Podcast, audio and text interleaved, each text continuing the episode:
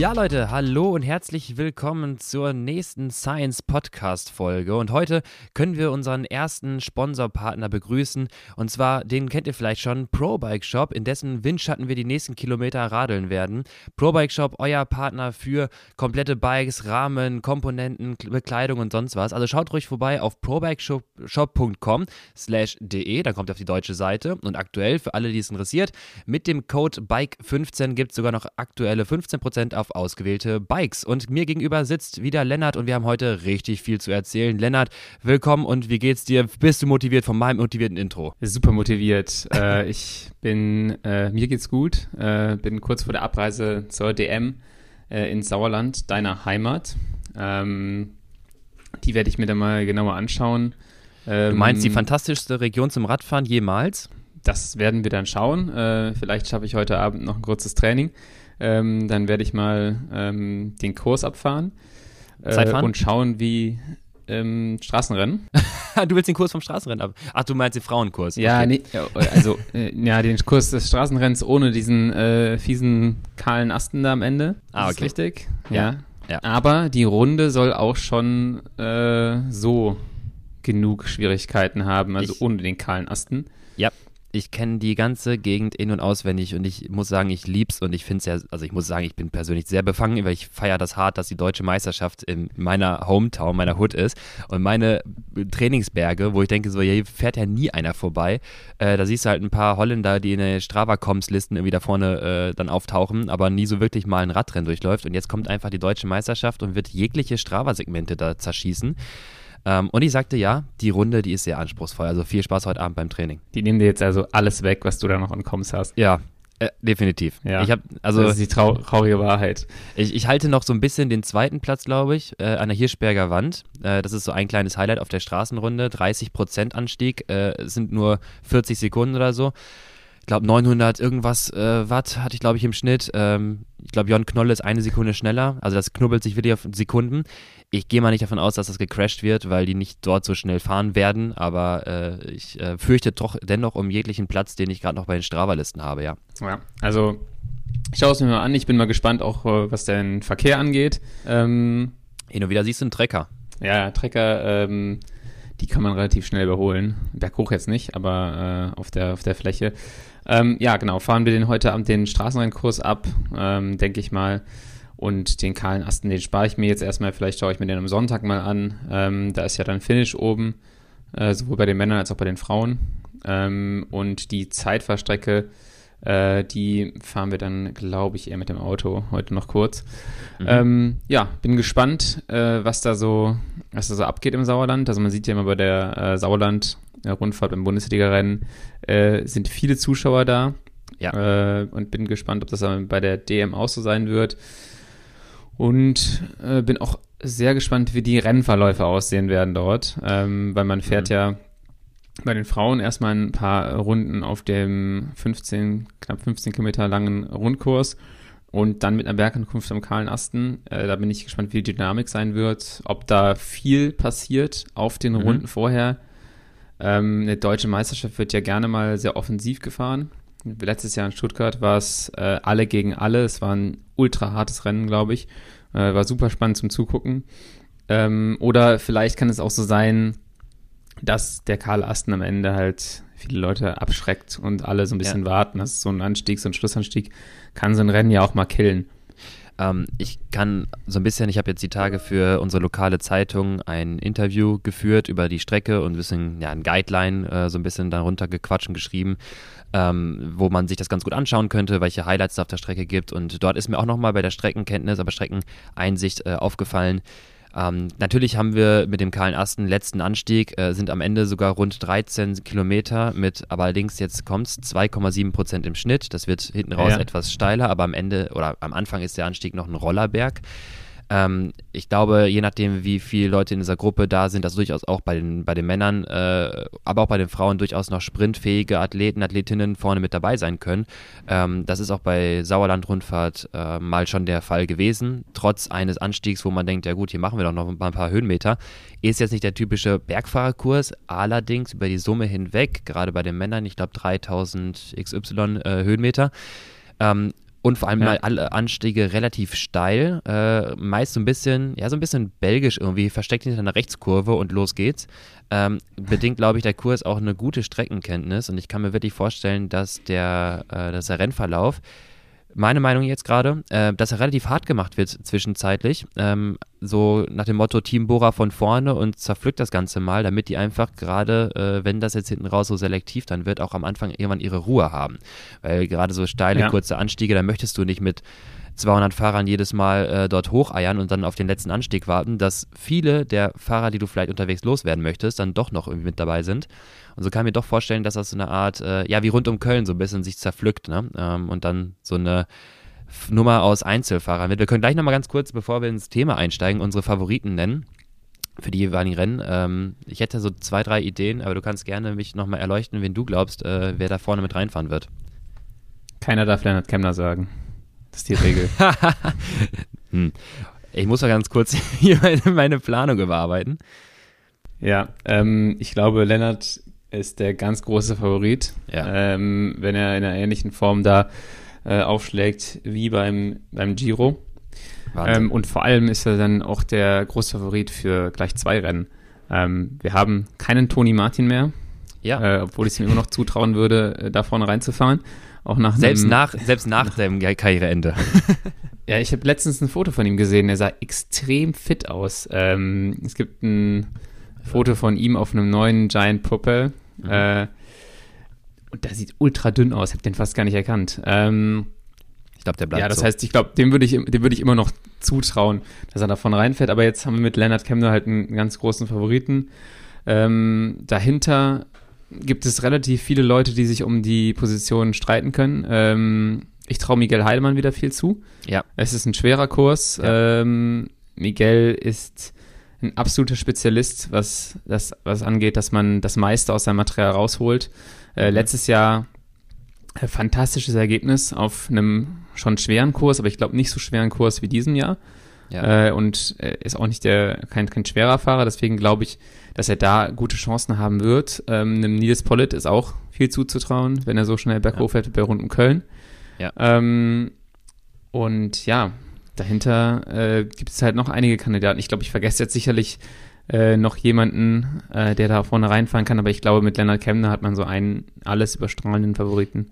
Ja, auf jeden Fall. Ähm, wir könnten noch Max Walscheid mit reinschmeißen. Ähm, auch sehr, sehr starker Fahrer, gerade bei den äh, Zeitfahren. Letztes Jahr war es, glaube ich, beim Giro. Ähm, ich hatte ja seine Leistung damals ein bisschen analysiert. Es ist wirklich Wahnsinn. Man muss dazu sagen, dass ja. das Zeitfahren mit einem sehr steilen Anstieg nochmal beginnt. Ähm, also das auch zum schweren Kurs. Da musst du wirklich in der Lage sein, auch relativ zeitnah nach Start einen Effort zu leisten, wo man wirklich sagt, ähm, da, da, da, gehst du schon wahrscheinlich bewusst etwas ähm, im Pacing sehr ambitioniert an, damit du dort ähm, ja. natürlich die Zeit dort auch gut machst und vielleicht eine Abfahrt versuchst, dich ein bisschen davon zu erholen.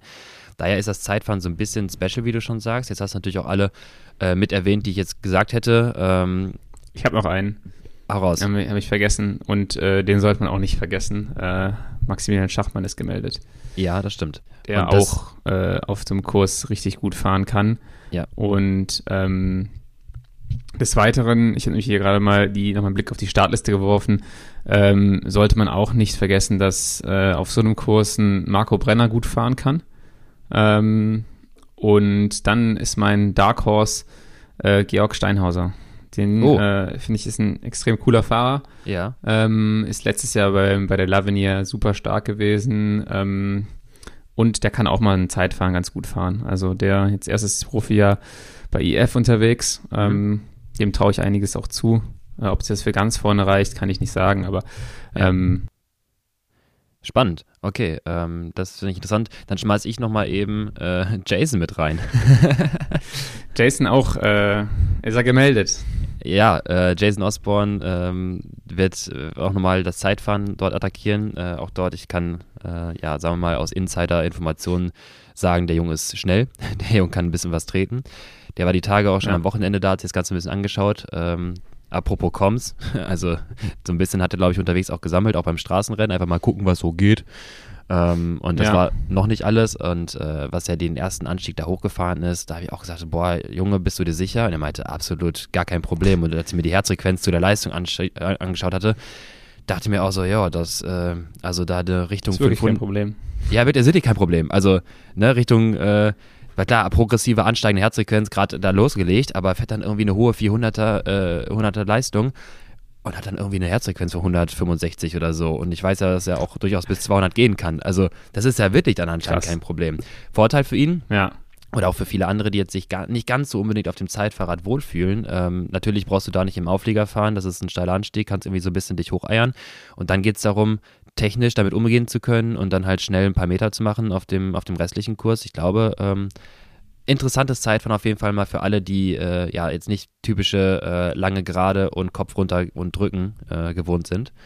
Dann kommen wir mal direkt Ja. zum, zum Straßenrennen. Äh, wir haben gerade schon gesagt, viele. Ich habe noch einen, einen noch. Nachtrag, Lukas. Ähm, Ja, jetzt hast du aber gleich alle, ein die ganze gut- Startliste genannt. Ich habe gleich alle gen genannt, aber ähm, ich finde, ähm, Yannick Steimel ist ein sehr gutes Zeitfahren auch bei der Dauphiné gefahren. Hat mich Ja. überrascht. Ich glaube, der ist irgendwas da um Platz 12, 13 geworden. Ähm, war auch nochmal im Höhentrainingslager, wenn ich es auf Strava richtig gesehen habe. Und ja, ich glaube, wenn der so ein Zeitfahren fahren kann, auch mit dem Equipment, was die bei äh, Quickstep haben, Ja. ähm, Ist Steimle aktuell gerade in Shape? traue ich dem auch einiges zu. Der hatte doch noch mal. Steimel ist in Shape. Der hat ja genau. noch mal ein paar Probleme, glaube ich, an zwischenzeitig. Ja, Aber Dauphiné ist es ein starkes Zeitfahren Genau. gefahren, also ist das äh, ja. heißt, der Stimmt. sollte, der sollte eigentlich in Shape sein und ähm, ja, äh, um ihn auch nicht zu vergessen, Michael Hessmann ist äh, U23-Meister letzter geworden, ähm, wäre damit auch bei den Profis äh, Top 5 gefahren letztes Jahr schon. Das heißt, äh, wenn Michel gut durchkommt, ähm, ja, es ist ein sehr, sehr spannendes Rennen mit, mit vielen Und? Leuten und auch vor allem dieses Jahr ein sehr offenes Rennen. Ja, und natürlich nochmal, auch da jetzt, jetzt haben wir so auch fast alle. Äh, was mit Justin? Der hat's auch, äh, ist der, hat der Bock, heißt der Insta Ja, nicht Ja. unbedingt seine Strecke, würde ich sagen. Aber Ähm, dem- dem aber der ist alles immer sau stark. Und mit ihm habe ich auch ein bisschen über die Strecke gesprochen und das ist auch so ein Thema, was wir noch ganz kurz abhandeln können. Ähm, die Frage, wechselst du das Rad? Startest du auf dem Straßenrad? Ach, wirklich? Geht's echt darum? ich meine, das sind, äh, das sind fünf, sechs Minuten und auf der anderen Seite Ja. geht's halt auch ähm, eine Abfahrt runter, die, glaube ich, nicht nur geradeaus ist. Das Mhm. heißt, äh, da ist dann so die Frage, macht es Sinn, dann auf der eher technischen Abfahrt nochmal so ein bisschen äh, mit dem Straßenrad runterzufahren Das und dann unten zu spannend. wechseln irgendwie. Aber denk noch nochmal Ähm, dran, ne? Du nimmst die Geschwindigkeit, nimmst ja komplett raus nach der Abfahrt. Also das, da, da würde ich eher sogar auf der Kuppe wechseln. Man muss irgendwie mit dem Zeitfahrrad runterkommen. Du wechselst dann eher so an der nächsten, an der nächsten Welle. Ähm, Ja. Oder oben auf der nächsten Welle, wenn du halt den, die niedrigste Geschwindigkeit hast ähm, und nicht zu viel verlierst. Ähm, und ja, das war noch so ein Thema, was wir hatten. Äh, jetzt will ich nicht zu viel verraten, äh, kann man ja dann sehen, ob er wechselt oder nicht oder ob viele Fahrradfahrerinnen wechseln oder nicht. Ähm, ich bin Ja. auf jeden Fall gespannt. Ähm, Entschuldigung, ich habe gerade nochmal, ich muss es gerade mal erwähnen, ich habe gerade nochmal Jasons Daten aufgemacht. Ähm, absolut äh, Fehler, was ich gesagt hatte. Ich habe mich gerade um entspannte 80 Watt vertan. Der ist da wirklich kein Witz. Viereinhalb Minuten 540 Watt hochgefahren mit 166er Puls. Gar nicht so schlecht. Äh, ja, Ups. wenn man das abrufen kann. Tausend, Lennart, Lennart, erinnerst, erinnerst du dich nochmal, erinnerst du dich nochmal an unser Tinje äh, VAM-Test, wie, so schnell wie die Profis? Erinnerst Ja. du dich an das Video? Das war sehr schön. Was, weißt, weißt du noch, wie viel VAM wir ungefähr attackiert hatten? Ja, 1500 wollten wir fahren. Ja, und Jason ist jetzt gerade da 1700 hochgefahren. Ja, und auch länger, Wow. als wir die 1500 gefahren sind. Definitiv, 7,5 Watt pro Kilo jetzt gerade auf. Also Wahnsinn. Okay, ich bin gespannt. Es wird auf jeden Fall ein, ein, äh, ein Battle, das äh, man vielleicht so noch nicht unbedingt äh, mit den Fahrern erwartet hatte, die man vielleicht sonst als Zeitfahrer äh, per se def, ähm, def, definieren würde. Ähm, ganz kurz nochmal äh, Straßenrennen. Was, was, was geht ab? Also, wir haben gesagt, gerade dürfen Kemner nicht mehr sagen. Kemmler Ähm, darf man nicht sagen, nee. Ähm, Straßenrennen wird interessant auch. Äh, so ein bisschen DSM gegen Bora. Äh, DSM ist mit fünf Fahrern da. Ähm, Arndt, Brenner, Denz, Merkel, Degenkolb. Ja. Denz hat jetzt eine Bergankunft gewonnen. Ich wollte Äh, ich wollte es weil du gerade noch droppen, weil ich fange jetzt gerade an, wieder wie bei der Tour of the Alps anzufangen, bei der Tour auch so aktuelle äh, Rundfahrten mir noch zu Rate zu ziehen und denk mal, will halt da ruhig sagen, ja, Denz hat ganz gute Shape. Natürlich der, die, die Moosalp jetzt nicht Bergfahrerankunft, ne? also das ist natürlich ein, ein, ein Pass und eine HC-Kategorie gewesen. Ähm, fantastischer Sieg. Äh, war jetzt aber nicht so, dass er sich dann irgendwie hat äh, wegfahren können, sehr do dominant, sondern aus einer, interessant, äh, Sprintankunft aus einer Fünf-Mann-Gruppe äh, und alle hatten irgendwie Ja. nochmal so eine Karte gezündet und man muss sagen, auch an dem Anstieg zwischendurch, der ist dem, ähm, dem, dem, dem, wer ist der Italiener? Äh, dem, Äh, Cataneo? nee, nicht, ich gucke es gleich nochmal nach. Ähm, der vorne mit dabei war. Masnada, genau, Fausto Masnada, ja. der dann zehn Attacken gefahren ist, den ist er super hinterhergesprungen, immer wieder ran. Man merkte halt, Nico konnte keinen drüber setzen, aber immer wieder war am Hinterrad dran. Und ich kann mir jetzt vorstellen, dass gerade für die deutsche Meisterschaft, das wäre nicht jetzt mein Favorit neben Kemner gewesen, ähm, den man vielleicht jetzt auch nicht so ganz auf dem Schirm direkt hat, aber dass der sehr gutes Rennen dort fahren könnte, weil das genau diese Anstiege sind, wo er noch gut mitkommen kann, ähm, weil er halt das kann und diesen punchy Antritt noch hat im Finale. Und das kann dir auch dann hoch zum kahlen Asten. Da ist auch noch mal ein bisschen Platz auf der Geraden.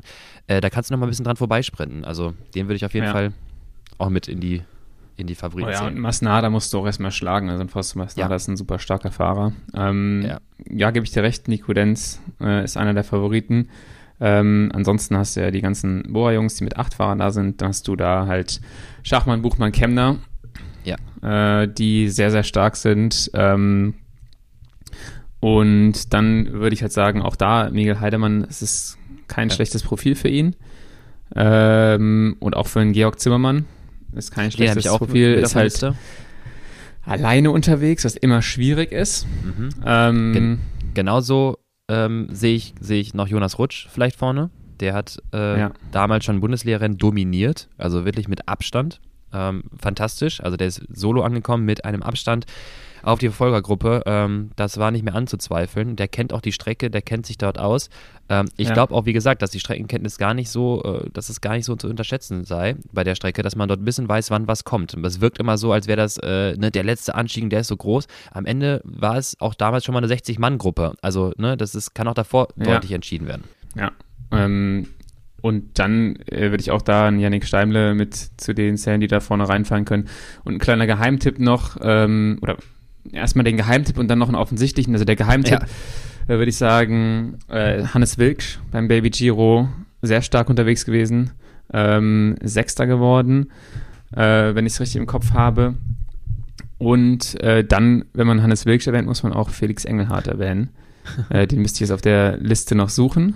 Äh, aber der war noch vor Hannes im Baby Giro unterwegs. Und das ist ein sauschweres Rennen. Und wenn ja. die beiden die Form mitnehmen können, dann sind sie auch da ähm, vorne mit dabei, würde ich sagen. Spannend auf jeden Fall. Spannend, spannend. Ähm, ja, also ich, ich muss nicht noch den offensichtlichen Tipp sagen, Entschuldigung, Achso, dass ja. ich nochmal reingrätsche. Äh, auch super gut unterwegs dieses Jahr. Äh, Simon Geschke ist Tour de Romani Dritter geworden, äh, fährt schneller berghoch, würde ich sagen, als die letzten Jahre. Und mhm. ähm, Wäre auch mal cool, Simon Geschke im deutschen Meistertrikot zu sehen, glaube ich. Absolut, absolut. Der, der hätte es auch für dich verdient, sich mal auch sowas zu holen. Und äh, ich weiß gar nicht, seit, wann war das denn noch? 2016, 17, wo er die Etappe gewonnen hat bei der Tour. Die Tour-Etappe. Ähm, die ja, Tour-Etappe. Das war ja Sunweb richtig, damals. Genau, das war ja, war ja richtig genial. Und äh, ja, seitdem ist es immer so ein bisschen, natürlich hat der, äh, hat der, der Shape und der ist auch, fährt auch richtig schnell, aber irgendwie wartet man immer so auf diesen Moment, wo er sich mal seinen großen Erfolg holt. Und ich wünsche ihm, wenn er jetzt eh wieder schneller bergauf fährt, ähm, dieses Jahr, ich weiß gar nicht, ob er im Aufgebot ist, aber dass er bei der Tour auf jeden Fall auch mal wieder richtig gut zeigen kann, dass er schnell Fahrrad fahren kann. Ähm, weil, wie du schon sagst, ja. absolut ein Fahrer, der immer mit dabei ist, irgendwie so ein bisschen, wenn es drauf ankommt, aber dann die letzten dieses letzte Quäntchen mittlerweile gerade so ein bisschen fehlt, dass er sich das Ergebnis dann holen kann. Ähm, ja, sehr interessant auf jeden Fall. Auch dort jetzt haben wir gerade bei der Startliste oder bei unserem Favoriten wieder äh, 100 Fahrer genannt, sodass wir jeden abgegriffen haben. Sag mir mal einen Fahrer, der gewinnt. Wenn man nicht Kemner sagen darf. Wenn man nicht Kemner sagen darf. Ähm, ja, dann ist Schachmann der große Favorit. Kannst du mir doch nicht meinen Namen wegnehmen. Okay, dann halte ich halt mit dem DSM-Team dagegen, dann sage ich wirklich sogar Dance. Okay, ja. Das äh, war jetzt der Blick auf die Favoriten der Männer. Ich würde auch gerne noch einen Blick äh, auf die Frauenwettbewerbe äh, werfen, ähm, weil es auch da ganz interessant sein wird, ja. wie, ähm, und ich glaube, es werden neue Meistertitel verteilt, sage ich mal. Äh, die letzten Jahre war im Zeitfahren Lisa Brennauer sehr dominant. Mhm, ja. ähm, Lisa ist dieses Jahr noch nicht viele Rennen gefahren und scheint nicht ganz so in der Form zu sein der letzten Jahre. Deshalb ähm, ja, traue ich da vor allem Hanna Ludwig relativ viel zu äh, in ja. dem Zeitfahren. Äh, leicht, ähm, kommt sehr gut berghoch, sehr, sehr starke Zeitfahrerin, zweimal äh, U23 äh, Europameisterin im Zeitfahren.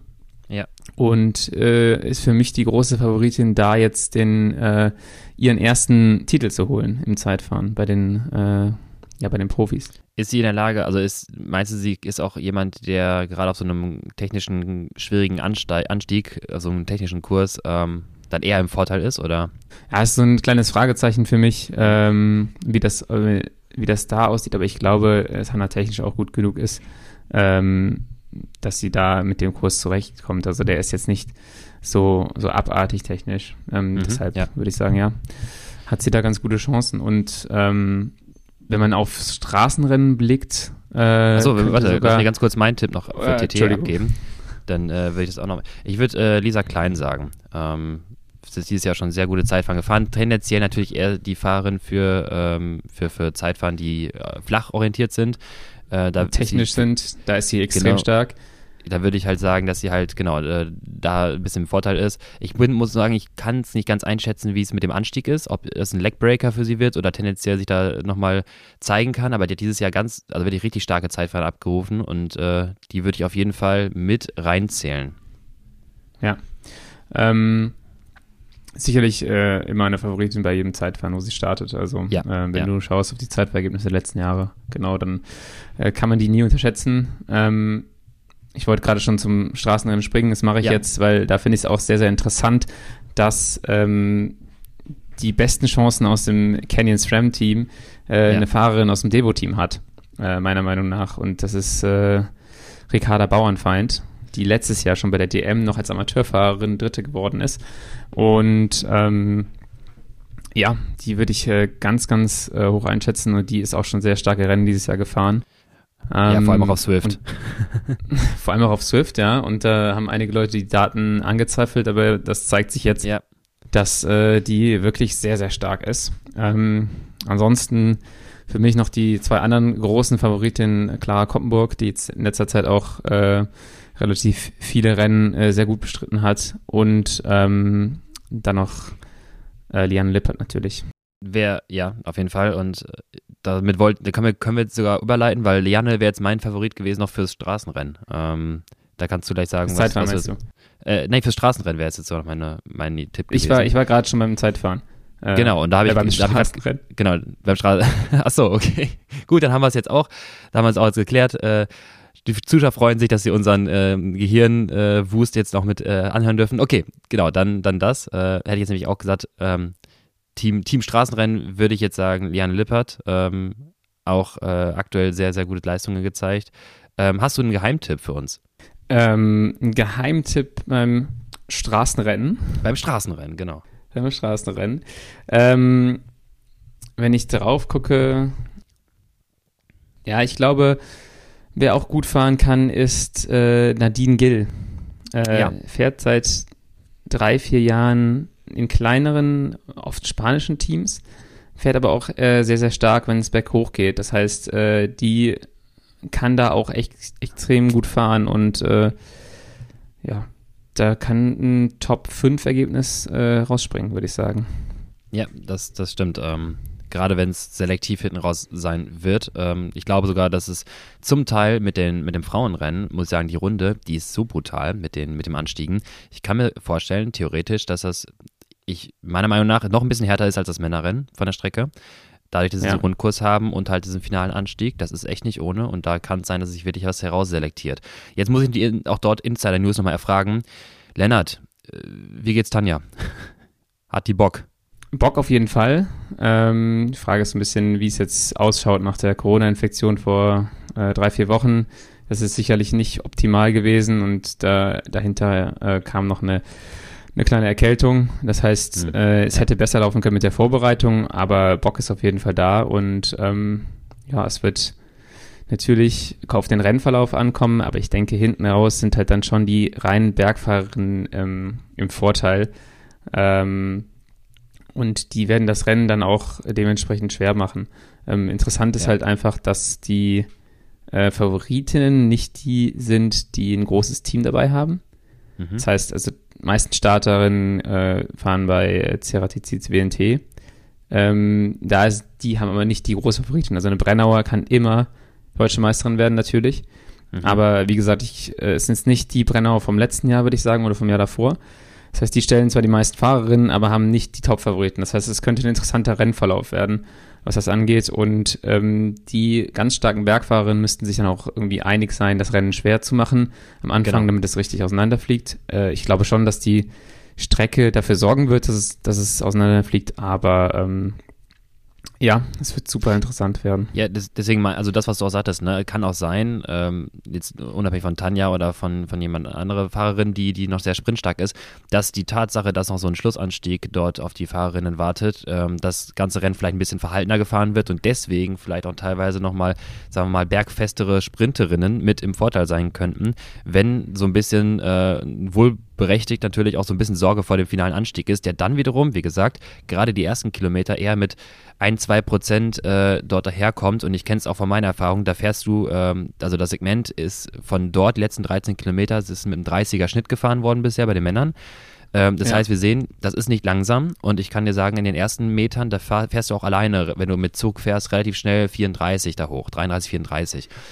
Und das ist das, was ich meine. Ne? Da, da ist Windstand auch noch ein großes Thema. Und jemand, der halt sich genau. da festgebissen hat, der kann auch dort sich versuchen, noch festzubeißen und bekommst wirklich sogar oben, kurz vorm kahlen Asten, die, das ist die kleinen, kleinen Luxus einer Mini-Abfahrt von 600 Metern und dann einer 1 Kilometer äh, ja, Flachpassage, ehe es dann letzten anderthalb Kilometer hochgeht.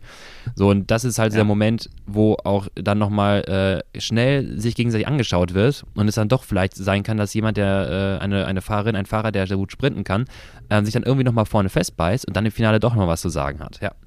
Ja, also wenn du dann da noch eine, eine anaerobe Kapazität hast und das haben halt aber die, die sprintfähigen Fahrerinnen, ähm, dann ist das die Möglichkeit, dass du die letzten anderthalb Kilometer gut überlebst. Wenn du vorher nochmal so diese, die Beine äh, freifahren kannst auf der Abfahrt, wenn du irgendwo genau. hinten dran hängst. Also wenn da eine Lisa Brennauer an dem Zeitpunkt noch dran ist, dann rechne ich äh, ihr gute Chancen aus.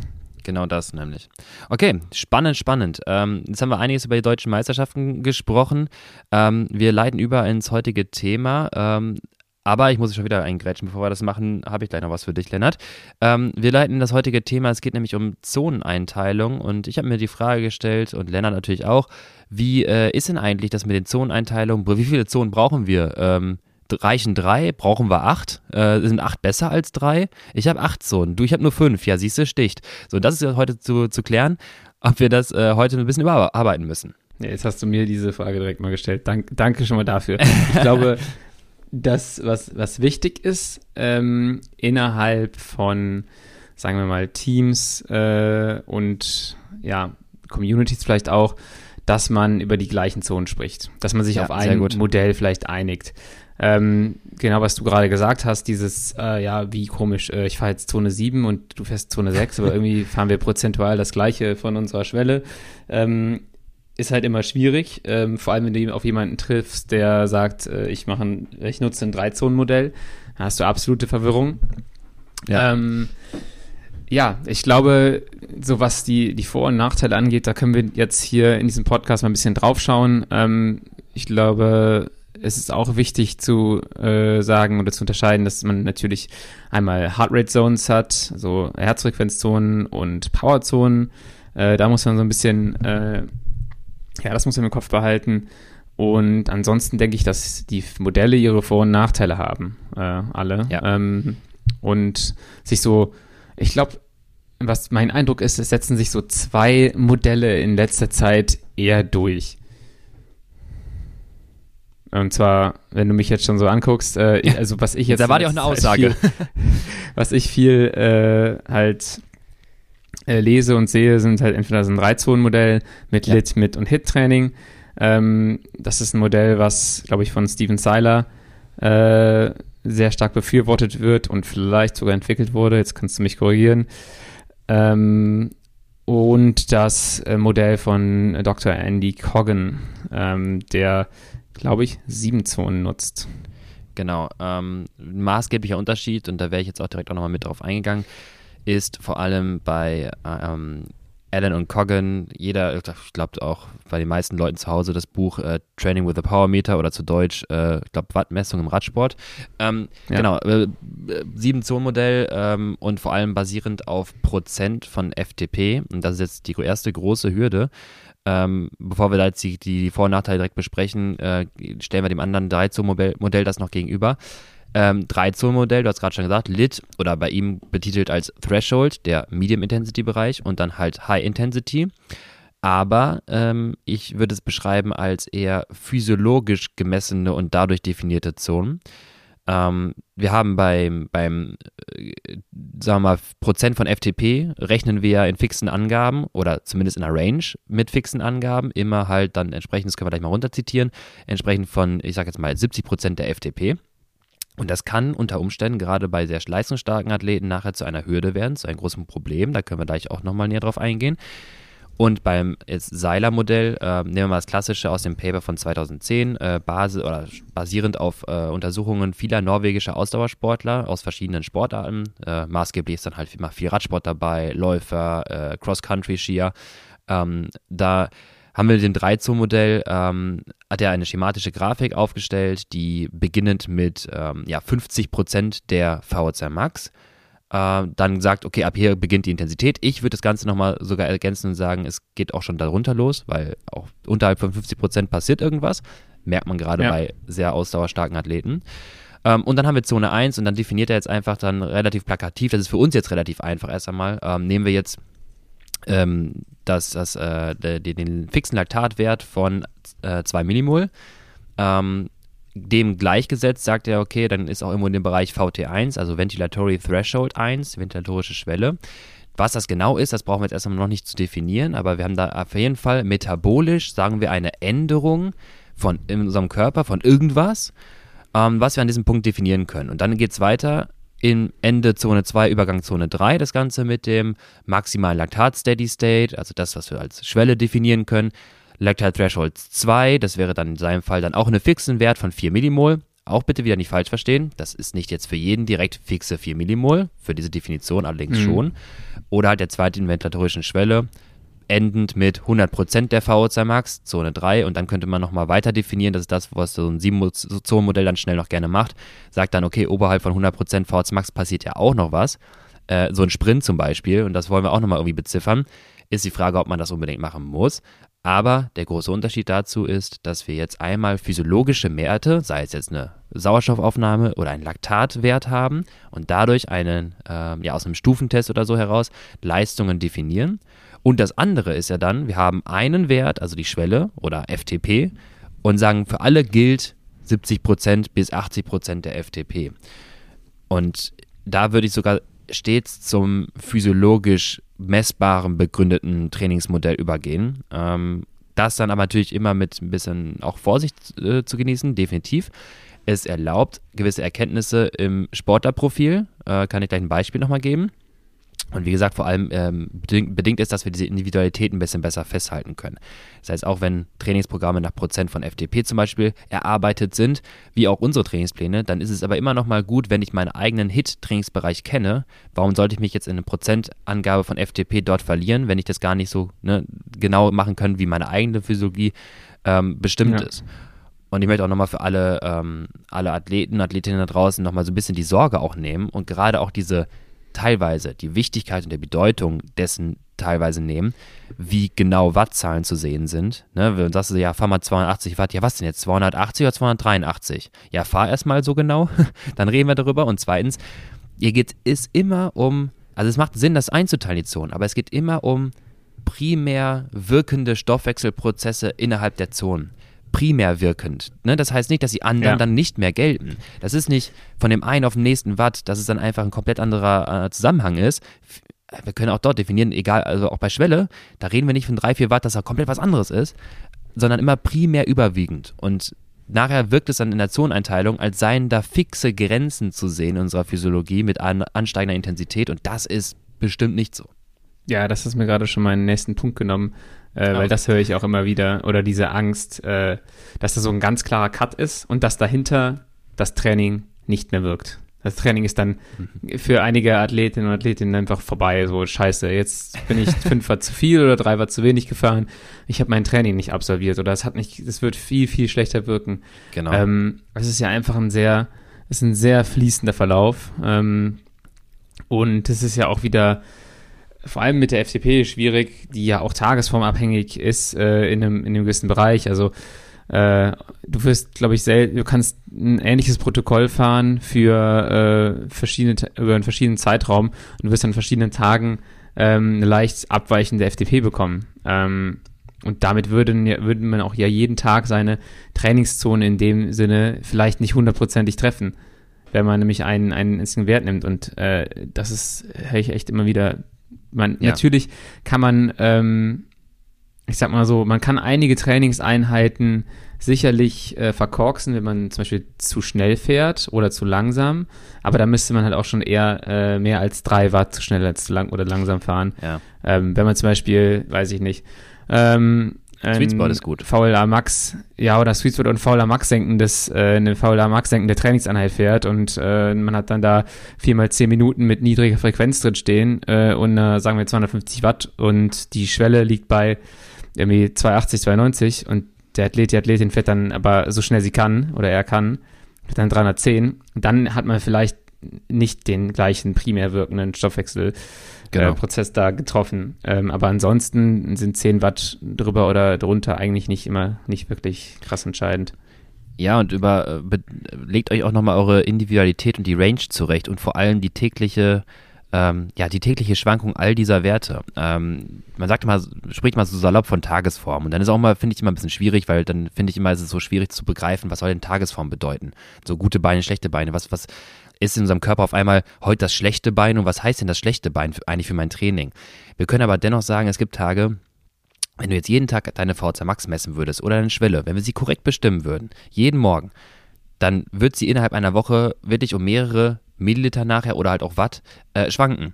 Und wenn wir gerade von Sweet Spot Training sprechen, ähm, also sprich einem ja dann definierten Training, ich sag jetzt irgendwie von äh, 92 Prozent der FTP, ähm, dann kann das mal schnell sein, dass es auch dann in, ja, an einem Tag beeinflusst wurde, tägliche Schwankung, und dann auf einmal 92 Prozent schnell zu 99 oder 98 und wenn du dann noch überpaced, zu 102 Prozent werden. Ja. Und wenn du selber das Gefühl hast, gerade bei dem Sweet Spot Training, Ne, du solltest eigentlich wissen, wie sich das anfühlt. Und wenn du dann happy bist, dass du auf Lab drückst, dass es endlich vorbei ist, dann kannst du eigentlich auch real zu dir selber sagen oder bewerten, ja, war jetzt nicht die richtige Intensität getroffen.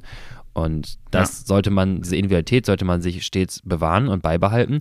Und vor allem das, was ich immer sehr, sehr spannend finde, die ständige, ähm, jeglich, für jeglichen Ausdauersport geltenden Überansprüche in Motivation jeglicher dieser Ranges immer die Obergrenze erreichen zu wollen. Also wenn da 56 ja. bis 75 Prozent der FTP steht, dann fahre ich aber sowas von mal 75 Prozent, weil ich kann ja. das ja. Und das ist dann immer teilweise schwierig. Ähm, ich finde es sehr interessant mit der, mit der äh, ja, Allen und Coggin-Tabelle. Nehmen wir mal den Ausdauerbereich, also Lit-Training, jetzt äh, sagen wir mal, den, den, umfassen wir noch weiter ins Low-Intensity-Training ähm, von 56 bis 75 Prozent der FTP. Das ist jetzt eine ziemlich große Range. Bei ja. rund 300 Watt FTP, relativ einfache, äh, plakative Zahl, 168 Watt bis 225 Watt. So, wenn jetzt, also typische Fahrtdauer, starren Sie schön dahinter, ähm, 60 bis 300 Minuten und RPI ja. 1 bis 10, also subjektives Belastungsempfinden 2 bis 3. Also mal ganz ehrlich, 300 Watt Schwelle, 300 Minuten lang mit 225 Watt gefahren. Sind definitiv keine Belastung von, gefühlte Belastung von drei. Genau. Und das ist, genau, von drei. Und jetzt habe ich mir auch den Spaß mal weitergemacht und dann mal äh, rumgerechnet, was passiert denn? Wir haben ja immer wieder vom Stoffwechselmodell gesprochen und so weiter. Das habe ich dann auch nochmal draufgeschmissen. Was passiert denn, wenn ich jetzt als Athlet mit 300 Watt Schwelle und mit einem, ich habe die Rate runtergesetzt, ne, mit einer super Fettstoffwechsel, fahre ich 300 Minuten, 225 Watt. Und Leute, glaubt mir, es gibt Leute da draußen, die machen das. Also es ist gar nicht so fern. Und also 75% der FDP, 225 Watt. Dann reden wir nachher von einem gesamtenergetischen Umsatz erst einmal von 4050 Kilojoule. Also 4000 Kilojoule Gesamtumsatz Energie. Das alleine kann man schon anzweifeln, ob das überhaupt trainingswirksam ist. Und ja. einem energetischen Jetzt gib mir die Kohlenhydrate. Okay, Gesamtsumme direkt. Okay, 466 Gramm. Ja. Selbst bei einem fantastischen Fettstoffwechsel von 40 Gramm pro Stunde. Das ist halt einmal entweder komplett leer gefahren wenn du Speicher voll hattest. Oder synonym dazu wären das ähm, 17 Bananen. Und jetzt äh, im Vergleich dazu die, die untere Range. Und dann ist es, glaube ich, auch, ah, das ist ein sehr, sehr gutes Beispiel dann äh, dafür, dass man äh, innerhalb einer Range auch verschiedene Dinge macht. Also deswegen nicht immer Obergrenze fahren sollte. Ja, ähm, natürlich habe ich das jetzt nicht vorbereitet, deswegen kann ich jetzt auch keine Zahlen nennen, aber ich oh, gehe mal durchaus. Ja, auch im falschen Fuß erwischt. ist kein Problem, ich reiche es irgendwann nach. Ähm, aber gerade bei 168 Watt, das können wir äh, relativ schnell errechnen, ähm, sind wir dann irgendwie bei, bei äh, was haben wir, fünf Stunden. Ähm, sind wir dann okay, ja. äh, schnell bei mal fünf. So, bei äh, knapp 3000 Kilojoule statt 4000. Ähm, ne, das ist ja. ein 1000 Kilojoule Unterschied. Das heißt, wir reden auch gerne mal einfach dann in dem Bereich von äh, von um die, wenn das primär Kohlenhydrate wären, von um die 100 Gramm, äh, die, die wir an Kohlenhydraten einsparen, vielleicht noch ein bisschen mehr. Das heißt, statt 466 dann irgendwo Richtung 300 Gramm oder drunter halt kommen, äh, wenn der Fettstoffwechsel dann den überwiegenden Anteil noch übernimmt. Und das ist dann nochmal was anderes. Da haben wir trotzdem unsere 300 Minuten. Wir haben ja gesagt, Zone Ausdauer heißt es ja bei denen oder Lit ja. äh, drei, äh, fünf Stunden zu machen, hat der Athlet dann gemacht und am Ende sind es auch ähnliche Stoffwechselprozesse, primär wirkend. Äh, nur wir haben halt vor allem 150 Gramm Kohlenhydrate vielleicht eingespart äh, und uns ungefähr äh, das Essen von zwölf Bananen äh, vermieden. Genau, und das ist eigentlich auch schon, was du eben angesprochen hast, das Problem ähm, mit den Prozent von FDP und sehr, sehr starken Athletinnen ähm, weil das ja immer noch viel extremer wird. Du hast jetzt gerade ein Modell genommen oder als Beispiel jemand mit einer 300 Watt Schwelle. Was ja. passiert, wenn jemand eine 430er Schwelle hat und World Tour fährt? Ähm, ja, genau. Dann ist es halt noch viel, viel extremer. Und ja. äh, langfristig ähm, gesehen schiebst du ja so viel Energie durch und musst auch so viel Energie wieder aufnehmen. Äh, ist gleich mit den Kohlenhydraten, dass du äh, dass es halt einfach gar, langfristig gar nicht so aufrecht zu erhalten ist. Ge genau das. Also nehmen wir jetzt einfach mal Gunner-Beispiel, sagen wir mal Runde 450. Auch das wieder ist ein bisschen einfacher zu rechnen. Ja. Wahrscheinlich einen Ticken mehr sogar FTP. Lit-Training, das habe ich noch nicht sehr vorbereitet, das merkt man es wieder, ne? Ähm, 330 Watt wären das dann im äh, Lit-Training. 330 Watt. Also nichts, also selbst wenn, das ist auch, wenn man das Stoffwechselsimulator Produktionsmodell anwendet, dann ist das auch in dem Bereich dann irgendwo Fat Max und das ist auch dann maximaler Fettstoffwechsel. Das kann der auch theoretisch auf eine Etappe den ganzen Tag ja. fahren. Das ist ja auch irre. Aber stellt euch vor, 330 Watt, das sind dann auch rund irgendwie 1000 Kilojoule pro Stunde, mal 5, sind wir bei 5000 und noch ein bisschen mehr. Ähm, selbst wenn halt ein Großteil Fettoxidation ist, dann hast du immer noch einen sehr, sehr hohen Anteil Kohlenhydrate, zwangsläufig, weil einfach die Energie so hoch ist. Ne? 1000 Kilojoule pro Stunde zu verballern, ist erstmal, da, da brennt der Motor. Ähm, ja. Und egal wie, wie, wie, äh, wie viel Fettoxidation dann teils da halt stattfinden kann, ist das immer noch eine Intensität, die sehr, sehr viel kostet. Und vor allem, äh, keine Ahnung, aber es ist, glaube ich, ziemlich mental anstrengend, auch mit einem 40er-Schnitt die ganze Zeit durch die Gegend zu ballern. Ah, das wollte ich jetzt gerade sagen. Jetzt hast du mir schon wieder einen Punkt gestohlen. Also ich finde es echt auch, also du musst erstmal, musst du dann äh, Routen finden, die sind immer ultra lang. Und du kannst halt auch gar nicht mehr, also ich finde es unangenehm, auf so einem Radweg zu fahren. Und ich fahre jetzt nicht 40 äh, im, im Lit-Training. Äh, aber wenn du dann irgendwie schon so 32, 33 auf einem Radweg fährst, dann finde ich, wird der Radweg immer relativ schmal gefühlt. Und wenn ja. du damit 40 lang kachelst die ganze Zeit, ähm, das geht halt dann einfach gar nicht. Da musst du ja schon, es gibt so Narben, so Vorderradnarben, wo du mhm. den Widerstand erhöhen kannst. Äh, ich glaub, weiß nicht, wie die heißen, ich glaube AirHub oder so. Und das kannst du dir vielleicht. Aber André hatte mal so eine, ne? Ja, und das kannst du dir vielleicht noch dann äh, dran schrauben. Ja. Äh, aber ich finde das auch extrem, extrem unangenehm dann. Und äh, ja, kannst du noch vielleicht sagen, und das ist eine Frage, die jetzt gerade kommt, wie sieht denn ähm, ein Kohlenhydratspeicher vielleicht bei einem Gunner aus? Ist der denn auch dann proportional erhöht oder ja. ist das halt auch so, dass er limitiert ist? Nee, äh, ja, ist erhöht. Ähm, natürlich aber auch ähnlich limitiert. Das ist das Interessante daran, wo auch so auf einmal ähm, die, die Leistungsgrenzen der Profisportler erkenntlich werden. Weil selbst wenn der halt mehr speichern kann, wird er als ein Untrainierter. Äh, und er hat auch mehr Muskelmasse, er wiegt auch ein bisschen mehr. Ist es dann immer noch, ja, sagen wir mal, ähnlich zu jemandem mit viel Muskelmasse, auch in einem niedrig, niedrigen Leistungsniveau. Da sind wir, reden wir irgendwo, jetzt äh, kann man es genau auseinandernehmen, aber mit 100 Gramm Leberglykogen und dann vielleicht jetzt, sagen wir mal, Muskelglykogen Richtung boah, 600 Gramm vielleicht. Das heißt, im maximalsten Fall, wenn es super läuft, hat er 700 Gramm Speicher. Das ja. kann aber auch jemand schaffen, der auch relativ viel Muskelmasse hat ähm, und aber eine Schwelle von Anführungsstrichen nur 300 Watt in dem Fall oder 270. Der kann auch dann 500, 600 Gramm speichern. Und dort sehen wir ja. kein, das ist ja das Interessante, bei mehr Verbrauch wird der Tank nicht größer.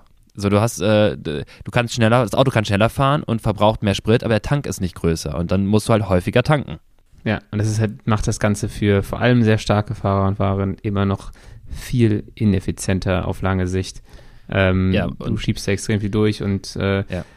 ja. die Frage ist halt auch, wenn, vor allem wenn du es machst, ich ähm, habe das Gefühl, habe ich glaube ich auch schon, schon ein paar Mal gesagt, wenn ich mich mal in Hungerast fahre, also komplett leer fahre, habe ich muskulär starke Probleme am nächsten Tag.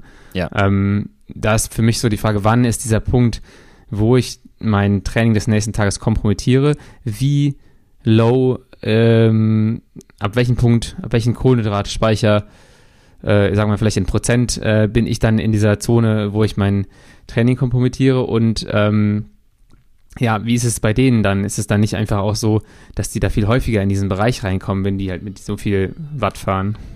Ähm, ja, auf, auf zum Teil ja. Es ist auf jeden Fall entscheidend, dass ähm, man sich einfach dessen bewusst ist. Deswegen kann auch teilweise so Hitwochen bei Profiathleten so bis nach hinten losgehen. Also wenn ich mir die Strava-Einheiten von Profiathleten anschaue, dann siehst du sehr, sehr viele Umfänge. Du schaffst halt ja. über die Umfänge einen energetischen Load innerhalb der Woche, um das ganze System zu halten. Das braucht es auch. Also eine, so eine 85er VC Max, ganz ehrlich, die will gefüttert werden. Die will bedient werden mit ja. Energieumsatz. Du musst halt das ganze System auch nutzen. Wenn du den ganzen Energieumsatz allerdings erzeugst, indem du halt eine Hitwoche zum Beispiel mit fünf Hit-Einheiten machst, dann kann es schnell passieren, dass diese Athleten ähm, so viel Energieturnover betreiben in einer Woche, dass sie dem gar nicht Herr werden. Selbst wenn die, ne, wir reden gar nicht von, von äh, die essen zu wenig oder so, das sind das einfach zu viel Energieturnover. Und das kostet ja. zu, viel äh, zu viel energetische Ressourcen. Und dort ist einfach der, der, der Körper irgendwo begrenzt. Und neben den energetischen Ressourcen haben wir auch noch weitere Probleme, in Anführungsstrichen, wie vielleicht äh, hormonelles Gleichgewicht, dass das auch nicht gehalten werden kann. Kam ja zur Recovery-Folge nochmal dazu. Und dann kippt irgendwann diese ganze das ganze äh, System, was man so mühsam aufgebaut hat, dann kippt das Ganze so ein bisschen, weil es dann schwierig wird, das irgendwie zu halten. Das ist wie so eine Waage, also wie so ein, wie so ein Jenga-Stapel, der immer weiter höher baut und unten die, die, die, die Steine rauszieht. Ähm, ja. das, das wird dann irgendwann wackelig, weil das Ganze halt dann so ein bisschen viel bedarf, aber das Ganze schwer ist zu halten. Und ähm, das ist genau das Problem, weshalb manche Athleten dann teilweise auch so schlechte Saisons haben dann irgendwie im Verlauf, wenn das Ganze halt so ein bisschen mal crasht. Ähm, wir zum Glück als Hobby-Amateurathleten haben so ein bisschen Potenzial, Luft nach oben. Uns passiert das nicht direkt so schnell, aber teilweise natürlich auch, weil bei uns andere Faktoren noch mit dazukommen, wie Stress, Alltag, äh, Arbeit und sonst was. Ähm, bei ja. denen halt fällt das weg, aber das sollte man sich natürlich immer im Hinterkopf bewahren. Und ähm, ja, sich dann leer zu fahren und das, was du beschreibst, Muskelkater am nächsten Tag, ist auf jeden Fall nicht äh, die, die, die, wünschenswerte Reaktion deines Körpers. Früher bei mir auf jeden Fall äh, Dauerzustand, äh, als ich noch nicht so mir noch nicht so viele Gedanken gemacht habe. Zeichen von leichtem Katabolismus, du hast deine Muskulatur schon verbraucht und das ist dann so ein ja. bisschen zwei Schritte vor und zwei Schritte zurück. ja. Ähm, ich habe jetzt noch eine Frage zu ja. äh, Trainingszonen. Gibt es denn jetzt mit Geräten wie eine Moxie Veränderungen in dem Bereich? Äh, gibt es Moxie-spezifische Trainingszonen? Ähm, und kriegen wir da auch nochmal einen Einblick äh, über so ein Gerät, äh, was da genau passiert?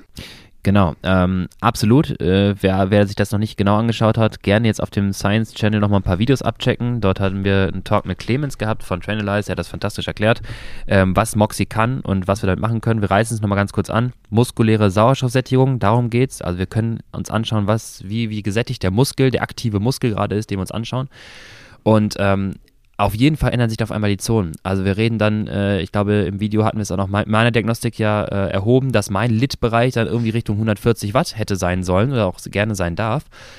Und das ist weder ja. abbildbar mit Prozent von FTP noch mit einer physiologischen Bewertung wie äh, bei Seiler mit 50 Prozent der VHC Max. Die habe ich dann wahrscheinlich auch nicht in dem Moment erreicht ähm, bei 140 Watt. Und da reden wir auf einmal von, wir hatten es ja schon mal definiert, als Super-Lit oder Low-Lit oder was auch immer. Also nochmal ein bisschen littiger als Lit.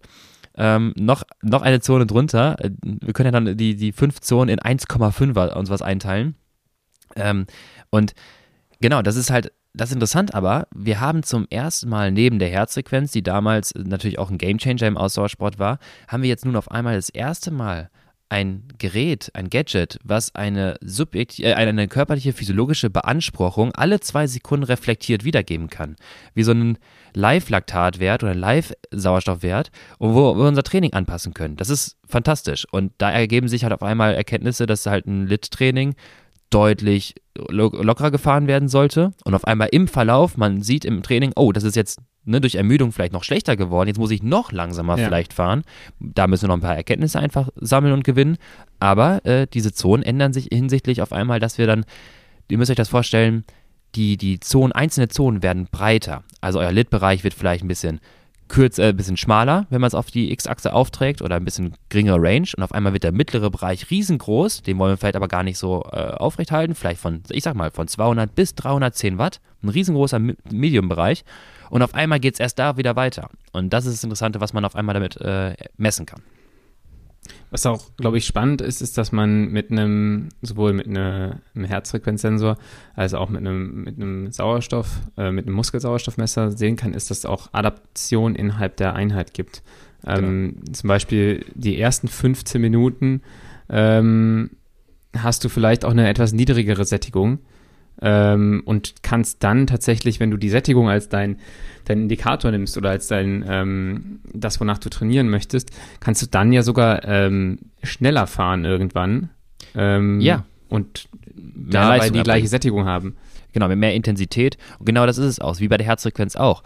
Ähm, und da müssen wir auf einmal wieder differenzieren. Deswegen ist das schön, mit, mit Moxie so einen physiologischen Parameter zu haben, äh, wie SMO2. Herzfrequenz könnte man auch sagen, ja, der reflektiert ja auch die Beanspruchung des Systems wieder. Also ist ja schon irgendwie ein Zeichen, ist ja auch sehr gut, dass wir es messen können. Aber auch dort äh, mit, kommen wir auch, äh, reden wir später wahrscheinlich immer noch drüber, ähm, Efficiency Factor, also sowas wie Herzfrequenz und Leistungszusammenhang. Ne? Wie viel Herzfrequenz, wie hoch ist meine Herzfrequenz, wie viel Leistung kommt daraus? Und vor allem in der, unserer angesprochenen 5-Stunden-Einheit, wie verändert sich das im Verlauf? Mehr Herzfrequenz, weniger Leistung oder auch gleiche Leistung, mehr Herzfrequenz jetzt vielleicht auch gerade letzten Samstag hier 35 Grad in Köln, ähm, dann ist es mal alles ein bisschen anders. Jetzt fragen sich ja. vielleicht viele, ja, was muss ich jetzt machen? Soll ich jetzt meine Intensität reduzieren? Meine Herzfrequenz ist so hoch. Diese Frage habe ich schon häufig gestellt bekommen. Und dort müssen wir versuchen zu differenzieren, wo das dann herkommt. Also wenn das dann immer ja. wieder in jedem Lit-Training hinten raus dieser Cardiac Drift eintrifft und die Herzfrequenz quasi sich zur Leistung so ein bisschen der Abstand vergrößert und sich dann verabschiedet, dann sollten wir darüber nachdenken, ob irgendwas nicht ganz stimmt, ob die Corona-Versorgung, die äh, Intensität zu hoch, die Corona-Versorgung zu wenig oder die äh, Hydrierung auch zu wenig, ob das ein Thema ist. Ja. Wenn es einfach durch Hitze zum Teil ist, dann ist es so ein bisschen mit beeinflusst, denn Heart Rate, äh, die Herzfrequenz, ist ein Teil der Formel für die Sauerstoffaufnahme. Herzfrequenz, Schlagvolumen und ich nenne es mal als äh, lokale Nutzung in den Beinen. Ne? Also wie viel Blut kann ich wie schnell durchs System jagen und wie viel nutze ich in meinem Bein an Sauerstoff. So, das ist drei Faktoren der, der VHC Max oder der Sauerstoffnahme. Und Herzfrequenz ist nur ein Teil davon. Die Herzfrequenz, ja. unter normalen Bedingungen, wenn die Herzfrequenz hochgeht, kann man so ein bisschen annehmen, dass die anderen beiden auch mit hochgehen. Im HIT-Training ist es genau das, was wir wollen. Deswegen definieren wir auch nachher ein HIT-Training mit zum Beispiel 90% der Herzfrequenz. Unter normalen Bedingungen können wir davon ausgehen, wenn wir 90% der Herzfrequenz erreicht haben, ist wahrscheinlich, sind die anderen Systeme wahrscheinlich die, das Schlagvolumen und die lokale Nutzung des Sauerstoffs auch mit hochgegangen und wir sind wahrscheinlich in der Sauerstoffaufnahme auch irgendwo bei diesem Bereich. Das wäre sehr wünschenswert. Es kann allerdings sein, dass der Parameter, und das wissen wir ja auch, durch andere Faktoren beeinflusst wird, wie Dehydrierung, das Blut ist zu dick und zu wenig Wasser ist da, ähm, Koffein oder Ermüdung oder sonst was. Dann sind die anderen beiden Parameter nicht erhöht, nur die Herzfrequenz alleine. Und wenn wir dann sehen, bei 35 Grad fahren wir locker durch die Gegend und die Herzfrequenz schießt nach oben, dann ist das immer noch kein Hit-Training, was wir dort machen. Das ist nur ja. ein Teil der Formel, der beeinflusst wurde. Das muss man so ein bisschen differenzieren. Und das ist dann auch das äh, Schwierige, wenn man das nur, wenn man Trainingseinheiten nur nach Herzfrequenz steuert.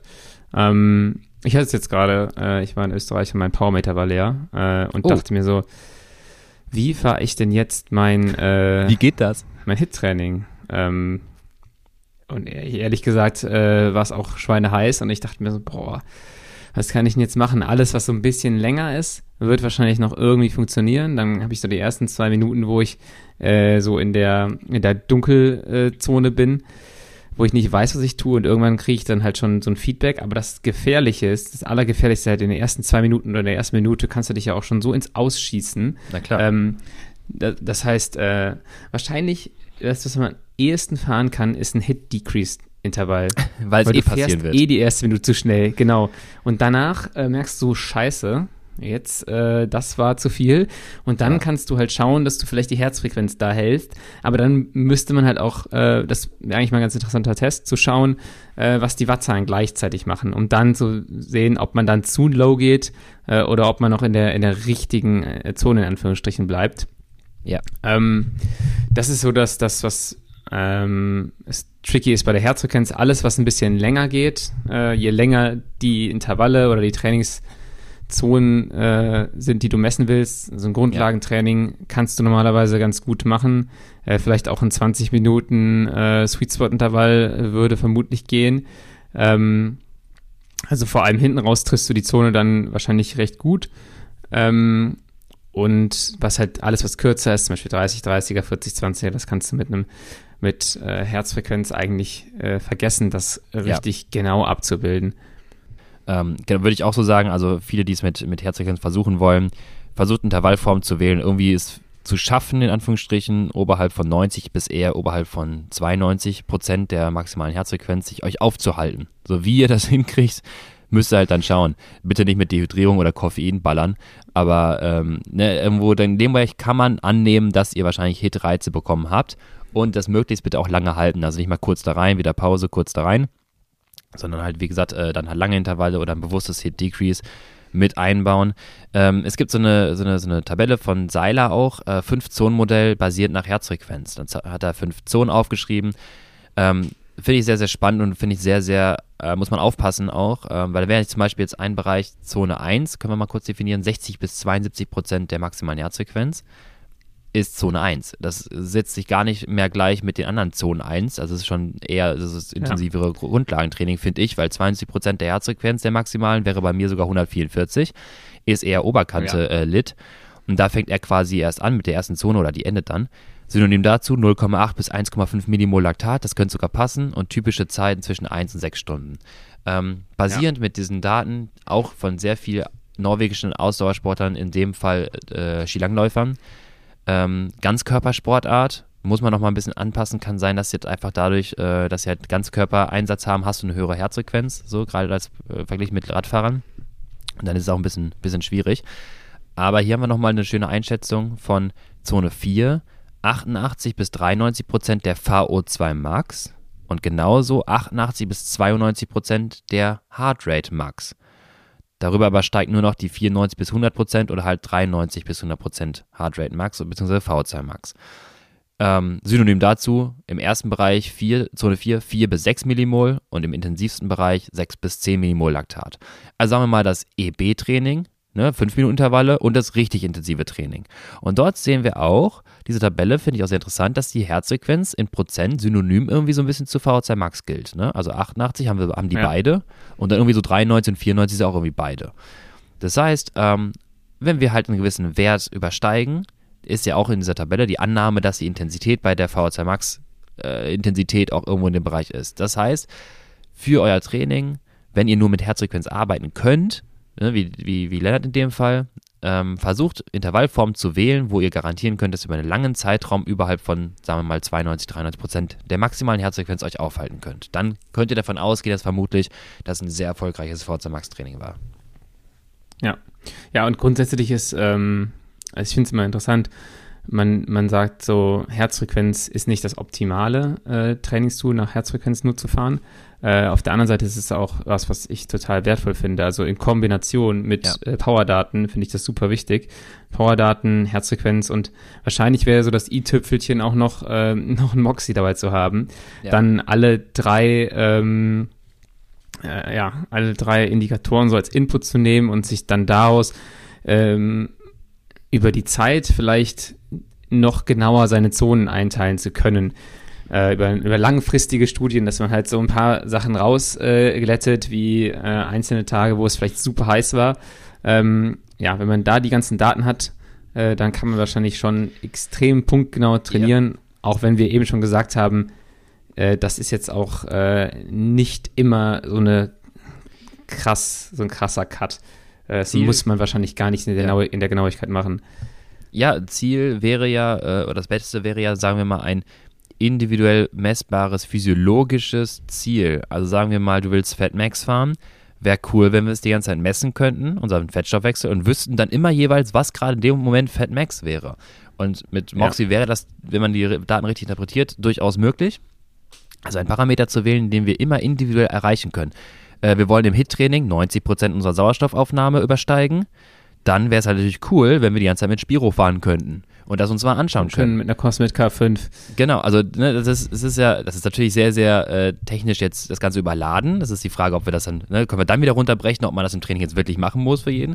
Aber um einmal mal eine Baseline zu bekommen, theoretisch eine Baseline zu bekommen oder auch dann im Training weiterhin äh, kontrollieren zu können, ballern wir unseren Athleten oder uns selber komplett voll mit unseren Gadgets und messen die ganze Zeit, ob er auch in den Bereichen stattfindet und kann halt gegebenenfalls anpassen äh, äh oder halt auch nicht. Gut, also ich glaube, es hat alles so seine, seine Vor- und seine Nachteile. Ähm, hast du ein Modell, was du persönlich am liebsten verwendest?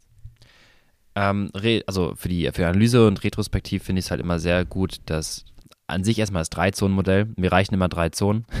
ähm, ja. Anhand nicht von fixer Werte, sondern von physiologischen Messwerten. Ähm, ich habe mal einen Stufentest gemacht, ähm, der ist schon ein bisschen was her. Dort äh, ist es sehr interessant. Ich beschreibe ja selber mal das Gefühl, ich kann halt sehr viel Laktat produzieren, wissen wir auch. Und Lit-Bereich kann ich irgendwie auch ganz gut, aber das dazwischen finde ich immer sehr, sehr schwierig. Das kriege ich nicht so gut hin. Das heißt, ich bin nicht so der King of äh, Sweet Spot. Habe das Gefühl, ich bin ja. relativ schnell irgendwie an einem Bereich, wo dann, äh, ja, ich schnell nicht mehr Steady State bin. Und ähm, dort mit dem äh, Seiler-Modell, wenn wir das jetzt mal einfach plakativ auf 0 bis 2 Millimol, 2 bis 4 Millimol rechnen, also Zone 1, Zone 2 und den Hit-Bereich Zone 3, ähm, das habe ich dann aus, mal, aus, aus einer ähm, Diagnostik bei mir gemacht und ähm, ich suche mal gerade die Daten raus. Ich habe die Laktatwerte dazu geplottet und habe festgestellt bei mir, dass ich einen extrem, theoretisch in dem Fall, einen extrem großen Bereich im Lit-Training habe, also bis 2 Millimol, sehr viel äh, Zone halt, also sagen wir bis rund, ich glaube 280 Watt war es, bis 2 mhm. Millimol halt dann kommt. Das heißt, theoretisch, wenn wir diese Zone definieren wollen, ist es halt, ne, bin ich sehr, sehr häufig in dieser Zone. Und dann geht das weiter mit äh, Zone 2, 82 bis, dann kommt, steigt nämlich Laktat sehr schnell an. Ähm, 82 bis auf einmal dann bis 300, ich glaube 20 war es, Watt. Dann übersteigt schon die 4 Millimol, das heißt kein großer Bereich irgendwie, kein großer Toleranzbereich. Ja. Und dann überhalb der 4 Millimol geht es nochmal richtig nach oben. Fand ich auch wieder sehr spannend, weil ich natürlich sehr viel Laktat produzieren konnte und dann auch einen Laktatwert hatte nachher von, es waren glaube ich äh, 18,54 Millimol Laktat. Also solide. Ähm, solide, solider Laktatwert. Davor die Stufe war entspannte 7 Millimol, da konnte ich noch eine Stufe draufsetzen. Äh, und das zeigt allerdings auch, und das, daran erkennst du halt, großer Lit-Bereich, kleiner Threshold-Bereich, großer Hit-Bereich ähm, ich, du kannst halt mit dem Athleten jetzt anders agieren. Du weißt, er kann ohne Laktat produzieren. Ich könnte ihn theoretisch, wenn ich es wollte, im Hit-Bereich super belasten. Hat der 10 Millimol, ja. lacht er mich noch an. Kann er einfach theoretisch noch länger drin fahren. Wenn der aber ein Zeitfahren fahren soll oder Sweet Spot Training, dann muss ich als Trainer wissen und er als Athlet wissen, Junge, du hast hier absolut diese Range einzuhalten, diese kleine. Du musst wissen, du hast ein Fenster von maximal vielleicht 30, 40 Watt. Überziehst du eine, Ku Genau, einmal drüber, dann war es das. Eine Welle. Und, genau, du, du, du steigst zwischen 2 und 4 Millimol, hast eine Range vielleicht von 25 Watt auf einmal 30 Watt. Du übersteigst sofort diese 4 Millimol, sobald du mal ein bisschen intensiver fährst. Jetzt kann der das natürlich auch, der kann viel Laktat produzieren, aber du wirst es halt nicht abbauen. Und mit der Zeit hinweg, ja. wenn du dich dann oberhalb von 320 Watt irgendwie dann aufhältst, willst du weiter akkumulieren. Und das finde ich jetzt so spannend. Ich finde das Drei-Zonen-Modell spannend und vor allem mit diesen Laktatwerten spannend, weil jetzt kannst du eine individuelle Anpassungen auch im Training jetzt vornehmen, weil du siehst, ich habe ja diese riesen Zone, im Lit-Bereich treffe ich ihn irgendwie immer, ich kann machen, was ich will, da trifft er ihn schon. Äh, ja. Hit-Bereich kann er sich wegschießen und im Medium-Intensity, im Threshold-Bereich haben wir eigentlich ein bisschen Anpassungsbedarf, weil das kann er nicht. Und wenn er jetzt sagt, ich will Zeitfahren fahren oder ein langes Rennen äh, mitfahren, dann müssen wir daran ein bisschen arbeiten, dass wir den Bereich besser ausbauen. Also Schwellenintervalle, Sweet Spot-Intervalle, Genau, das oder halt gibt es jetzt noch weitere führende spezifische Inhalte wie 4020, hatten wir schon mal gesagt, äh, warum das die Schwelle verbessern könnte, aber das können wir auch dann nochmal näher erklären. Aber halt vor allem sowas, um letztendlich irgendwas zu machen, um diesen Sweet Spot Schwellenbereich weiter auszubauen, wenn das natürlich mein, mein Ziel ist. Oder zu wissen, äh, Junge, das und das ist da bei dir Fakt, so das ist die Physiologie. Pass auf dich auf im Rennen So, bis dahin ist alles, äh, alles cool. Äh, guck, dass du nicht übersteigst. Ja. Und ähm, das ist ja äh, genau das, was es dann halt so ein bisschen gilt herauszufinden. Und wie gesagt, mein Lieblingszonenmodell wären halt drei Zonen. Ähm, ich finde es auch ein bisschen einfacher in der retrospektiven Analyse. Sprich, ich gucke mir ganz gerne so prozentuale Angaben, wie viel Zeit in Zone Lit, wie viel Zeit in Zone Hit und so. Gucke ich mir an. Ähm, dazu habe ich mir heute Morgen übrigens äh, ganz nett nochmal die ähm, drei Zonen aufgeplottet und meine ganze Einheit von Unbound da reingehauen und geguckt, ne, drei Zonen-Modell, wie viel habe ich in welcher Zone ja. verbracht. Ähm, 313 Minuten, letztendlich 52 Prozent bei Zone Lit. Das ging bis 240 Watt. Das ist mein definiertes Fat Max. Und darüber ja. nochmal 250 Minuten, also 42 Prozent im Medium-Bereich und halt 6 Prozent mit 34 Minuten im Hit-Bereich. Ähm, es schien, also ich sag mal so, wenn ich das bei einem Athleten sehen würde, würde ich sagen, oh krass, echt, bei der Distanz so, ich glaube, wir haben das ein bisschen falsch eingeschätzt, wir müssen vielleicht alles ein bisschen nach oben arbeiten. So, weil 250 ja. Minuten, also 42 Prozent im Threshold-Bereich finde ich schon sehr viel, ähm, was, was äh, an, an diese Belastung angeht. Allerdings auch muss man nochmal ähm, näher definieren. Das ist halt ne, teilweise, und das mache ich mit den fließenden Verläufen, wir reden hier, und das ist die große Gefahr daran, teilweise von 10, 15 Watt. Also 10, 15 Watt mehr als 240 Watt. In dem ja. Fall ist nicht mehr Lit, sondern direkt Threshold. Und das schießt mir meinen Threshold-Bereich komplett durch die Decke ähm, und hat dann vielleicht eigentlich physiologischen Lit-Bereich, Low-Intensity-Bereich, mit in den Medium, in den Threshold-Bereich reingezogen. Ja. Und das, das, sollte man halt einfach Deshalb beachten. kannst du auch, äh, ja, deswegen habe ich mir bei Training Peaks tatsächlich auch mal Anzeigen, äh, das viel feiner gliedern lassen. Ähm, ich habe für mich, für meinen Kopf, habe ich auch, äh, sag ich mal, gucke ich mir das 3-Zonen-Modell an, habe es aber nochmal feiner unter, unterteilt, ja. um genau solche Sachen rausfischen äh, zu können. Sowohl nach unten als auch nach oben äh, ja. im Lit-Bereich ähm, habe ich ganz kleine äh, Zonen nochmal definiert ähm, um zu sehen, okay, wenn, ne, wie viel von dem mit ist eigentlich so richtig, ich nenne es mal beim Grundlagentraining dann schlimmes mit, was Schlimmes ich eigentlich mit. nicht möchte.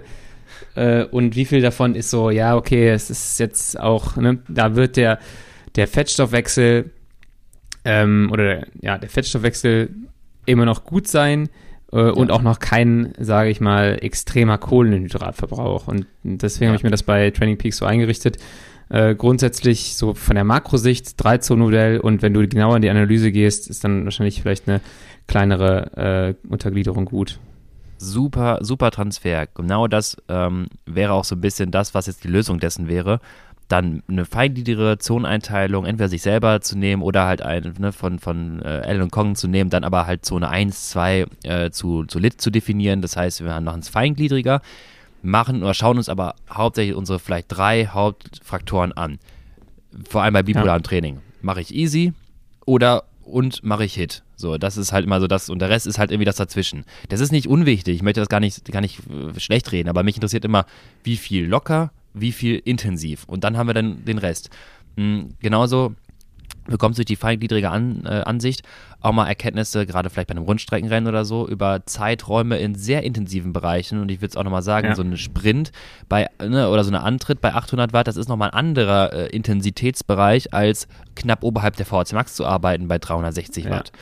Ähm, und dann kriegt man sowas auch nochmal näher angezeigt. Natürlich ist es physiologisch auch dort wieder was anderes. Für die große Makrosicht brauche ich jetzt nicht wissen, ob ich wie viele Sekunden wann auch immer in einem Sprint drin war. Ähm, fürs Rennen allerdings halt schön zu sehen, diese Grenze vielleicht zu setzen von 500 Watt und alles, was da drüber ist, sind halt diese Körner, die ich hätte nicht investieren wollen oder sollen unterwegs, um das halt rauszufiltern, ja. rausfiltern zu können, wie so Spikes. Du kannst auch die Rennen ein bisschen äh, besser voneinander unterscheiden, weil wenn ich mir sonst ein Rennen im 3-Zonen-Modell angucke, da sehen die relativ ähnlich aus, äh, ob ja. das Bilster Berg ist oder Krefeld-Fischeln. Ähm, aber wenn du die ein bisschen feiner unterteilst, hast du halt ein bisschen, dann, dann kannst du wirklich sehen, wie sich die Rennen physiologisch unterscheiden. Ähm, und auf das andere nochmal zurückzukommen, so eigentlich äh, will ich ja immer nur wissen, äh, wie sehr ich meine verschiedenen Stoffwechsel äh, beanspruche. Und das ist vielleicht, wenn du im 3-Zonen-Modell rückblickend drauf guckst, vielleicht ein bisschen schwierig ja. zu sehen, weil du kannst nicht sagen, ob du gerade, äh, wenn du nur den Mitbereich siehst, ob du gerade vielleicht 220 oder äh, 280 gefahren bist. Dazwischen liegen ziemlich viel Gramm Kohlenhydrate ähm, ja. pro Stunde und dann, das kann auch einen Riesenunterschied machen, äh, wie effektiv jetzt dein Training am Ende war. Genau. Ähm, ich würde einfach auch so ein bisschen jetzt auch für die Zuschauer, Zuhörer ähm, da draußen jetzt einfach mal so ein bisschen zusammenfassen wollen oder äh, ja, wie so kurze plakative Aussagen machen zu wollen. Merkt euch Leute, und das müssen wir auch anfangen selber zu verstehen, ist, Zonen sind natürlich keine klaren Grenzen, auch wenn die Dokumentation dessen, die jetzt auch relativ, gar nicht so unwichtig ist, das immer so ein bisschen darstellt, als wäre das eine plakative Grenze, als wäre ab da was anderes. Ähm, also, äh, schaut, dass ihr dann, ähm, dass ihr das als fließende äh, Zoneneinteilung versteht, dass immer primär wirkende Stoffwechselprozesse dort aktiv sind, ne? dass es dann immer darum geht, eigentlich in unserem Training einen gewissen Bereich vielleicht zu erreichen, zu verstehen, der und der Bereich der ist halt auch mit ein paar Watt, hat er eine gewisse Range, den wollen wir dann irgendwie erreichen. Und ob das jetzt Zone 2 oder der Anfang von Zone 3 ist, ne? Zone 2,8 hat 3,2. Das ist dann irgendwie so stark eingeteilt, aber physiologisch ist es dort irgendwas primär Wirkendes. Das heißt, schaut, dass ihr einfach im Training auch durchaus versucht, real ähm, und vor allem realistisch für euch einschätzen zu können, ist die Beanspruchung meines Systems auch dort, wo sie sein soll. Ist das Sweet Spot ein EB oder ist es ein Sweet Spot? Und wenn es nicht ein Sweet Spot ist, dann ist es auch völlig in Ordnung, die Zoneneinteilung an dem Tag mal ein bisschen anzupassen und zu sagen, okay, dann mache ich jetzt halt mal 20 Watt weniger Intensität. Genauso beim HIT-Training. Ja. Genau das. Und das ist, glaube ich, ist, das äh, Wichtigste, was wir mitnehmen können. Genau, würde ich auch gerade sagen. Das ist eine gute Zusammenfassung und ähm, das nimmt auch vielen Leuten, denke ich mal, die Angst, Trainingseinheiten äh, vielleicht äh, die, wo sie vorher gesagt haben, dass sie die Trainingseinheit äh, vermasselt haben. Äh, das ist nicht ja. immer direkt so. Eine 89% der Herzfrequenz ist dann auch ein Hit-Training. Also das ist nicht verlorene Zeit. Das ist dann irgendwo, habt ihr da was erreicht. Und auch dort, wir haben, es gibt natürlich Grenzen, um es so ein bisschen zu definieren und klassifizieren zu können, sonst wäre es irgendwie schwierig. In der Sportwissenschaft könnte man halt gar nichts mehr machen, gar nichts, keine Aussagen mehr treffen, wenn man das nicht mehr macht. Ähm, aber ja wenn wir verstehen, dass da trotzdem dieser wirkende Reiz da ist, den wir haben wollen, dann muss man sich auch vielleicht gar nicht so verrückt machen, wenn man den jetzt vielleicht nicht auf den äh, Watt genau schon getroffen hat oder die Herzfrequenz genau oder was auch immer. Vielleicht Parameter, die wir gar nicht steuern können. So, äh, kleines, kleines Abschied noch. Ähm, Lennart, ich habe ein Paket von, äh, für dich bekommen. Soll ich das mal hier aufmachen live im Podcast? Glaubst du, das äh, wäre cool? Ich glaube, ich, ich, ich weiß, was es ist. Keine Ahnung. Du hast keine Ahnung? Du weißt, was es ist. Ich weiß, was es ist. Soll ich es aufmachen? Ich mach's mal auf, ja? So, jetzt kriegen wir hier die Zuschauer hier nochmal ein bisschen ASMR-Sound auf die Ohren. Schmeißen wir es mal hier kurz aufs Sofa. Sag du es mir, was siehst du hier? Oh, die Whoops sind angekommen. Die Whoops sind angekommen. Das heißt, wir haben ja letzte Woche über Recovery gesprochen und jetzt kannst du uns das natürlich messen in Vorbereitung und dann auch vor Ort in Chicago und äh, uns mal ein paar äh, Daten hier rüberkommen lassen. Ähm, ja, du hast, äh, wir haben jetzt hier drei Teile. Ähm, wir haben auf jeden Fall jetzt gut Stoff für Chicago Daten aufzuzeichnen. Ich bin gespannt, was du dort uns äh, ans Handgelenk zimmern wirst. Perfekt. Ja, da bin ich auch mal gespannt, was äh, bei allen dreien rauskommt, auch bei Basti, wenn er hier äh, fleißig arbeitet äh, ja. und cuttet, äh, dann können Den wir auch mal sein Strain, sein Strain messen. Perfekt. Gut, ich muss langsam los zur deutschen Meisterschaft. Ja. Ähm, Auto packen äh, und Lukas, wir sehen uns vor Ort, würde ich sagen. Morgen. Ähm, morgen vor Ort, genau. Ja. Schön, dass wir es noch geschafft haben. Auf jeden und, Fall. Und äh, ich, ich würde sagen, bring gutes Wetter mit, obwohl es am Freitag ja, glaube ich, auch schon, also morgen auch schon echt düster aussieht. Ja, ich bin auch Aber gespannt. Es wird auf jeden Fall ja, wir werden nächste Woche berichten, wie die deutsche Meisterschaft war. Für alle, die es jetzt heute hören, äh, es ist heute Zeitfahren. Äh, das heißt wahrscheinlich, wenn die Folge rauskommt, entweder jetzt gerade Frauenzeitfahren, das heißt jetzt nochmal auch durchaus alle Mädels anfeuern, nachher das Männerzeitfahren und am kommenden Sonntag dann das Profi-Straßenrennen äh, und dann schauen wir mal nächste Woche, wer deutscher Meister geworden ist. Bin gespannt, ich habe Bock. Ich auch. Vielen Dank, Lukas. Bis zum nächsten Mal. Ciao, ciao.